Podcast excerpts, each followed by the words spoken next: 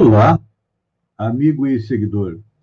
Seja bem-vindo à nossa live diária do Bom Dia com Feijão, onde navegamos juntos pelo mundo da informação com as notícias da região, do Brasil, de Santa Catarina e também do mundo. Começamos com notícias de Santa Catarina. Prefeituras cancelam o evento do Carnaval em Santa Catarina por causa do coronavírus. Prefeituras das cidades catarinenses estão cancelando os eventos de carnaval devido à pandemia do coronavírus. Os municípios de Florianópolis, Balneário Camboriú, no litoral norte, Laguna no sul e São Francisco no norte, já informaram que a tradicional festa não ocorrerá nessas cidades em 2021. Aqui na região, Balneário Rui do Silva é, divulgou a programação de verão e não tem é, o carnaval. E olha só. Procon descobre anúncio falso de venda de Coronavac. Um anúncio falso de venda de supostas doses de Coronavac, a vacina desenvolvida pela empresa chinesa Sinovac, em parceria com o Instituto Butantan, colocou em alerta o Procon de Santa Catarina. A oferta é feita por uma farmácia virtual que diz vender as 10 doses por 98 reais. A Coronavac ainda não foi aprovada no Brasil pela Anvisa. Além de criminoso, é revoltante ver pessoas colocando lucro acima da saúde e esperança da população, disse o diretor do órgão de defesa do consumidor no Estado, Tiago Silva. O PROCON acionou a Delegacia Geral de Polícia Civil e o Ministério Público para que investiguem a suposta venda ilegal e enviou um ofício ao Google pedindo que o anúncio seja retirado. O assunto de hoje é a tensão nos Estados Unidos. A sessão do Congresso americano, em que deve ser certificada a vitória do democrata Joe Biden, foi retornada na noite desta quarta-feira. Ela havia sido interrompida depois que um grupo de apoiadores do presidente Donald Trump, incentivados por ele, invadiu o Capitólio em Washington. Momentos antes da invasão, Donald Trump discursou aos apoiadores afirmando que não aceitaria o resultado eleitoral Parlamentares jornalistas que estavam no Capitólio relataram tiros dentro do prédio. Quatro pessoas morreram, entre elas uma militar apoiadora de Trump. Os militares da Guarda Nacional foram acionados para reforçar a segurança. De acordo com o Pentágono, serão cerca de 1.100 soldados enviados a Washington. A prefeita da capital, Muriel Brownser, declarou toque de recolher na cidade. Mais de 50 pessoas foram presas. Twitter, Facebook e Instagram bloqueiam contas de Trump temporariamente. A decisão foi tomada depois dos apoiadores do presidente invadirem o Congresso durante a reunião que era para validar a vitória de Joe Biden nas eleições. O presidente é, usou as redes para colocar o resultado em xeque sem provas. E olha, uh, foi seguido pelo nosso Trampinho Tupiniquim. O presidente Jair Bolsonaro apoiou Donald Trump, ontem em uma live que foi publicada é, nas redes sociais. Eu estou prevendo aí o efeito Orloff, ou seja, nós somos você amanhã. Aquilo que aconteceu nos Estados Unidos, olha, eu dou uma certeza de 70% a 80% que vai acontecer também aqui no Brasil é nas próximas eleições. É só aguardar para ver. E é interessante, né? Estava pesquisando a história, a única vez que aconteceu a invasão do Capitólio foi na guerra entre americanos e ingleses em 1812, quando as tropas britânicas é, tomaram a capital e incendiaram parte da Casa Branca. Claro que são contextos diferentes, né? Lá era a guerra pela libertação dos Estados Unidos. Aqui dá para a gente dizer que é o inverso e a guerra para manter no poder alguém que foi retirado pelo povo. Pode sapatear, espernear, dizer que a eleição foi roubada. Onde é que estão as provas? Apresente as provas para uma investigação. Porque falar, todo mundo pode falar. Todo mundo tem direito a ter opinião. Agora, para que a opinião seja aceita, as provas têm que ser apresentadas. O nosso próprio presidente disse que foi roubado, que deveria ter sido eleito no primeiro turno, mas até o momento não apresentou provas.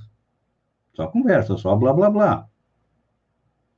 Acho que não é por aí o caminho. E olha, falando em nosso presidente, depois ele dizer que o país estava quebrado, ontem ele vem a público e diz o contrário. O Brasil está uma maravilha.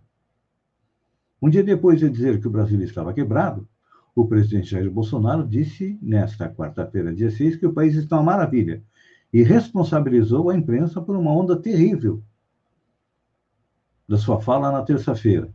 Em conversa com apoiadores, o chefe executivo minimizou a declaração anterior sobre a situação do Brasil, que repercutiu negativamente no meio político e também no mercado financeiro. Confusão ontem, viu? Que eu falei que o Brasil estava quebrado. Não, o Brasil está bem, está uma maravilha. A imprensa sem vergonha, essa imprensa sem vergonha, fez uma onda terrível aí. Gente, o cara falou. Simplesmente a gente ecoa aquilo que as pessoas falam. Esse é o papel da imprensa. Então, aqui quem fala é que tem que ter a sua responsabilidade. Olha, eu não sei onde está esta maravilha de país que o presidente fala. Porque dados foram divulgados ontem, 14 milhões de famílias estão em situação de extrema pobreza. São as que estão inscritas no cadastro único com data de outubro de 2020. São pessoas que vivem com uma renda per capita de menos de 100 reais. Sem contar que nós temos aí é, 14 milhões de desempregados. Claro que o presidente ontem, anteontem colocou que esse número de desempregados se deve ao fato de que o brasileiro não sabe fazer nada. Não concordo. Acho que o brasileiro consegue fazer inúmeras coisas e está desempregado porque não tem emprego. E para aprender a fazer alguma coisa, nós precisaríamos melhorar a educação. E que a gente não percebe isso. Vamos lá. Nova alta de casos leva à reabertura de hospitais de campanha pelo Brasil. A nova alta de infecções pela coronavírus tem feito governos reabrirem ou estenderem o prazo de funcionamento dos hospitais de campanha pelo país, como forma de desafogar e evitar o colapso na rede de saúde.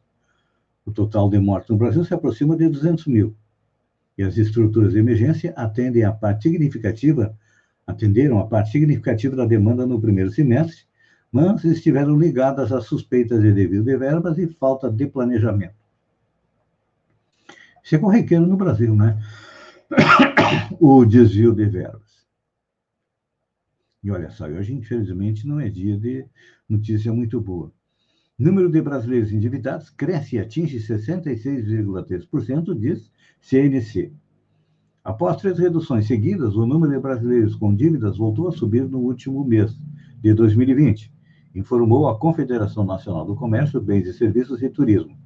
A pesquisa de endividamento e inadimplência do consumidor apontou 63, ou melhor, 66,3% dos consumidores estariam endividados, uma alta de 0,3 ponto percentual em relação a novembro.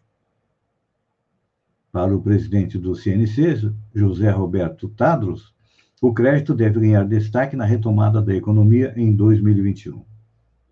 Gente, a gente tem que ter muito cuidado. Eu sei que teve gente que se endividou além da conta no Natal e Ano Novo, agora Está na hora de pagar, de suar, trabalhar para pagar. Recorde é acusada de racismo por associar Beyoncé à magia negra em reportagem. A Record está, esteve entre os assuntos mais comentados do Twitter nesta quarta-feira, dia 6. A emissora está sendo acusada de racismo por exibir uma reportagem associando Beyoncé à magia negra. Na matéria do programa Fala que eu discuto, o canal da TV se propõe a explicar o que é esse tipo de magia e fala sobre uma denúncia que a cantora recebeu por supostamente ter enfeitiçado uma baterista que fazia parte da banda. Nas redes sociais, muitos internautas ficaram revoltados com a reportagem. As pessoas ficaram indignadas com o fato da Record ter usado imagens do filme musical Beck is a King, na qual a diva exalta as culturas negras e africanas. Na visão das pessoas que estão criticando, isso foi um ato racista e de intolerância religiosa. Claro que a Beyoncé tem uma carreira sólida, com poucas polêmicas. Então, realmente, nós temos que ter cuidado a respeito das reportagens, nós que trabalhamos na imprensa. Amigo e seguidor, eu agradeço a você por ter estado comigo durante esses minutos. Fiquem com Deus e até amanhã, às sete horas, com mais um Bom Dia com Feijão. Um beijo no coração e até lá, então.